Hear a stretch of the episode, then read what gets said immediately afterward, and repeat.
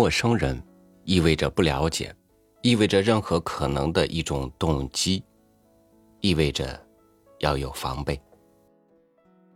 人和人之间是需要一些最基本的信任的，这种信任有时候是基于了解，有时候是基于善意。与您分享铁凝的文章：与陌生人交流。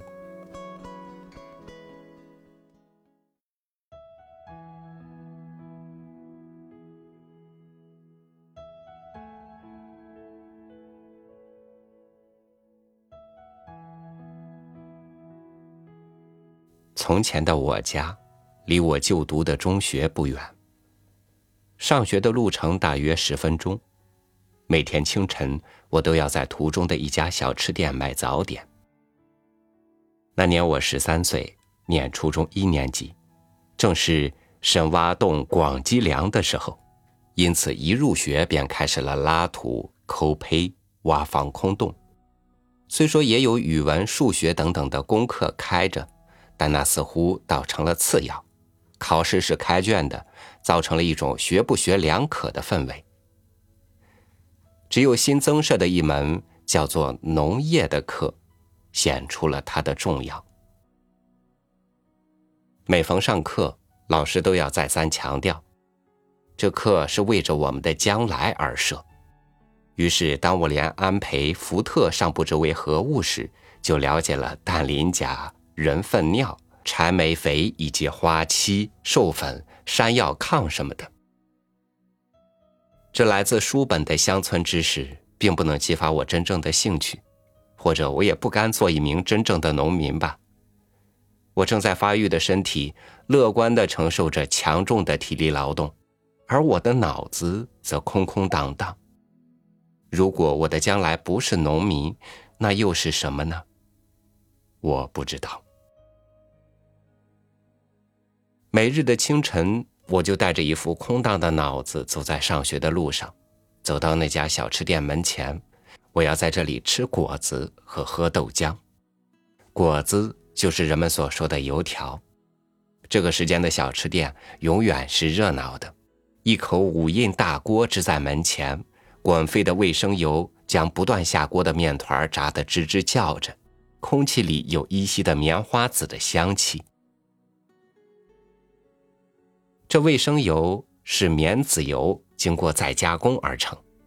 虽然因了它剔除不尽的杂质，炒菜时仍要冒出青烟，但当年在这个每人每月只三两石油供应的城市，能吃到卫生油炸出的果子，已是欢天喜地的事了。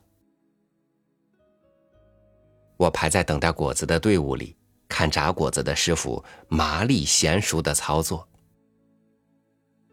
站在锅前负责炸的是位年轻姑娘，她手持一双长的竹筷，不失时机地翻动着油条，将够了火候的成品加入锅旁那用来控油的铁丝笸箩。因为油是珍贵的，控油这一关就显得格外重要。她用不着看顾客，只低垂着眼睑做着属于自己业务范围的事，翻动、捞起。但他的操作是愉快的，身形也因了这愉快的劳作而显得十分灵巧。当他偶尔因擦汗把脸抬起来时，我发现他长得非常好看。他那新鲜的肤色，那从白帽檐下掉出来的栗色头发，那纯净专注的眼光，他的一切。在我当时的年岁，无法有词汇去形容一个成年女人的美，但一个成年女人的美却真实的震动着我，使我对自己充满自卑又充满希冀。关于美女，那是我知道的太少，即使见过一点可怜的图片，也觉得那图们分外遥远虚渺。邻居的孩子曾经藏有一本抄家遗漏的《艾美利亚连环画》，莎士比亚这个关于美女的悲剧故事吸引过我，可我并不觉得那个艾美利亚美丽。再就是家中剩余的几张旧唱片了，那唱片封套上精美的画面也曾令我赞叹不已。天鹅湖中奥维利塔飘逸的舞姿，索尔维格之歌上袁运甫先生设计的那韵致十足、装饰性极强的少女头像，她们都美，却可望不可及。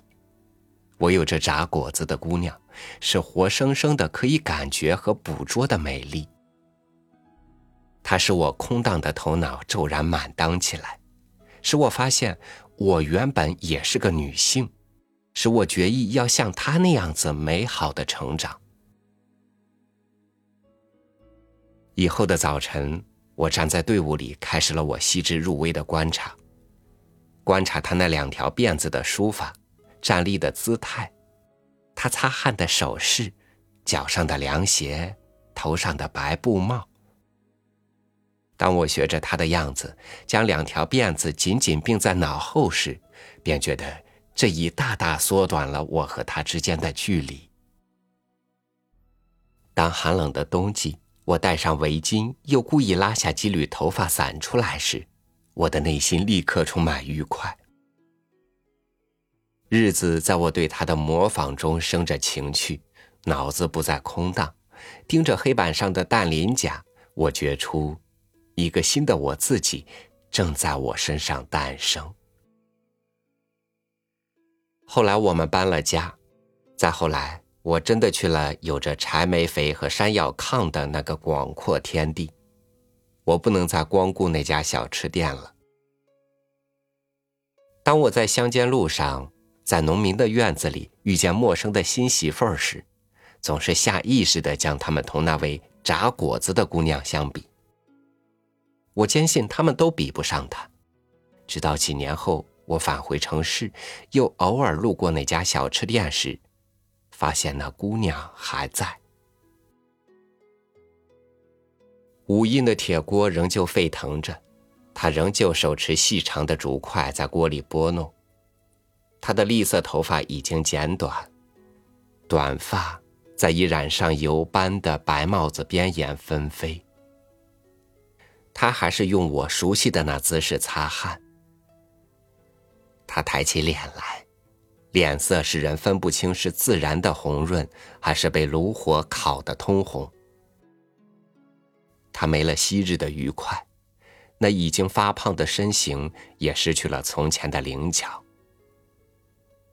他满不在乎的扫视着排队的顾客，嘴里满不在乎的嚼着什么，这咀嚼。使他的操作显得缺乏专注和必要的可靠，就仿佛普罗里的果子其实都被他嚼过。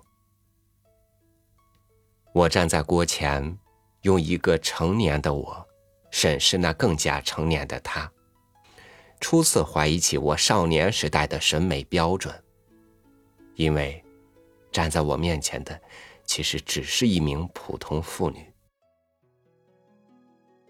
此刻。他正从锅里抽出筷子，指着我说：“哎，买果子后头排队去。”他的声音略显沙哑，眼光疲惫而又烦躁，好像许多年来他从未有过愉快，只一味的领受着这油烟和油锅的煎熬。我匆匆的向他指给我的后头走去。似乎要丢下一件从未告知他人的往事，还似乎害怕被人识破。当年的我专心崇拜的，就是这样一位妇女。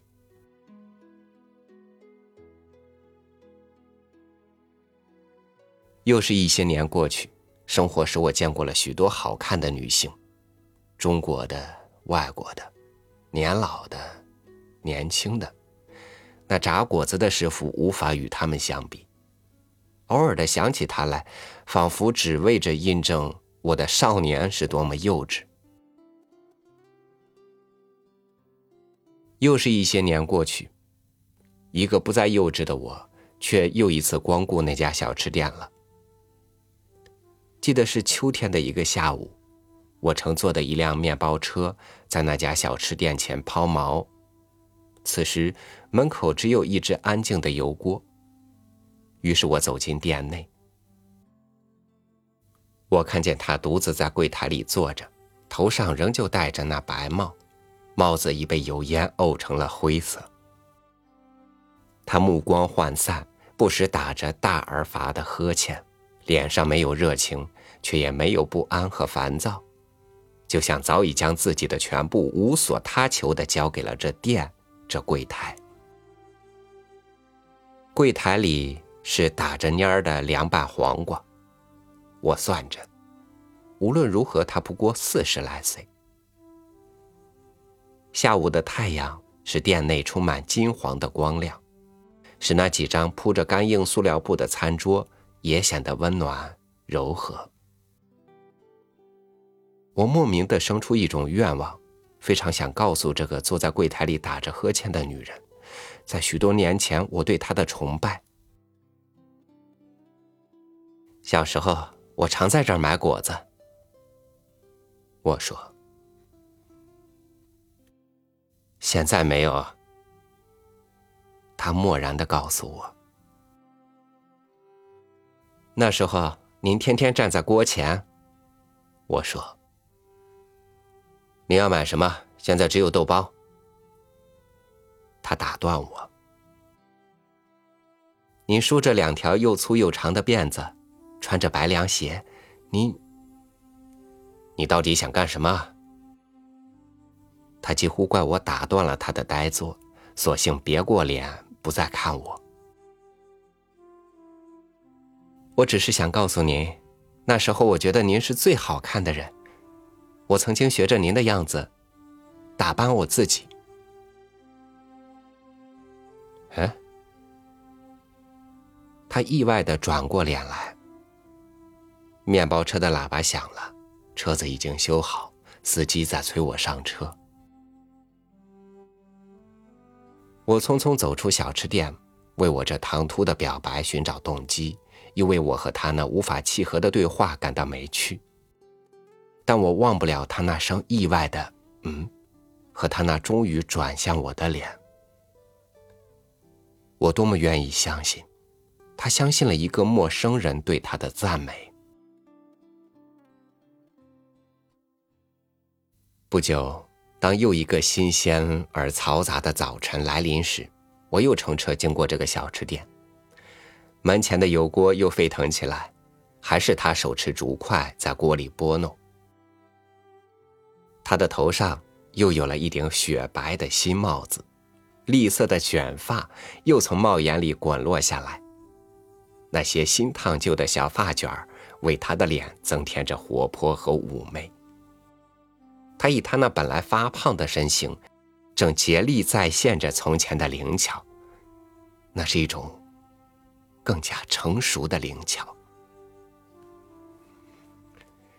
车子从店前一晃而过，我忽然找到了那个下午我对他唐突表白的动机。正因为你不再幼稚，你才敢向曾经启发了你少年美感的女性。表示感激，为着用这一份陌生的感激，再去唤醒他那爱美的心意。那小吃店的门口，该不会有欢迎卫生检查团的标语吧？城市的餐饮业总要不时迎接一些检查团的。那小吃店的门前，会不会有电视摄像机呢？也许某个电视剧组正借用这店做外景地。我庆幸我的车子终究是一晃而过。我坚信，愿意坚信的，他的焕然一新，分明是因为听见了我的感激。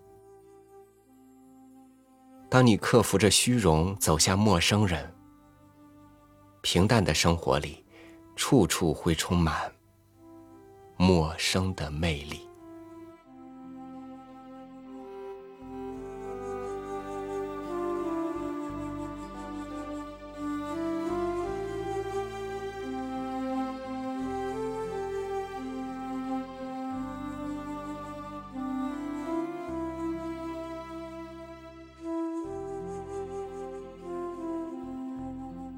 陌生人之间交流毫无疑问的要多一份小心。一份提防。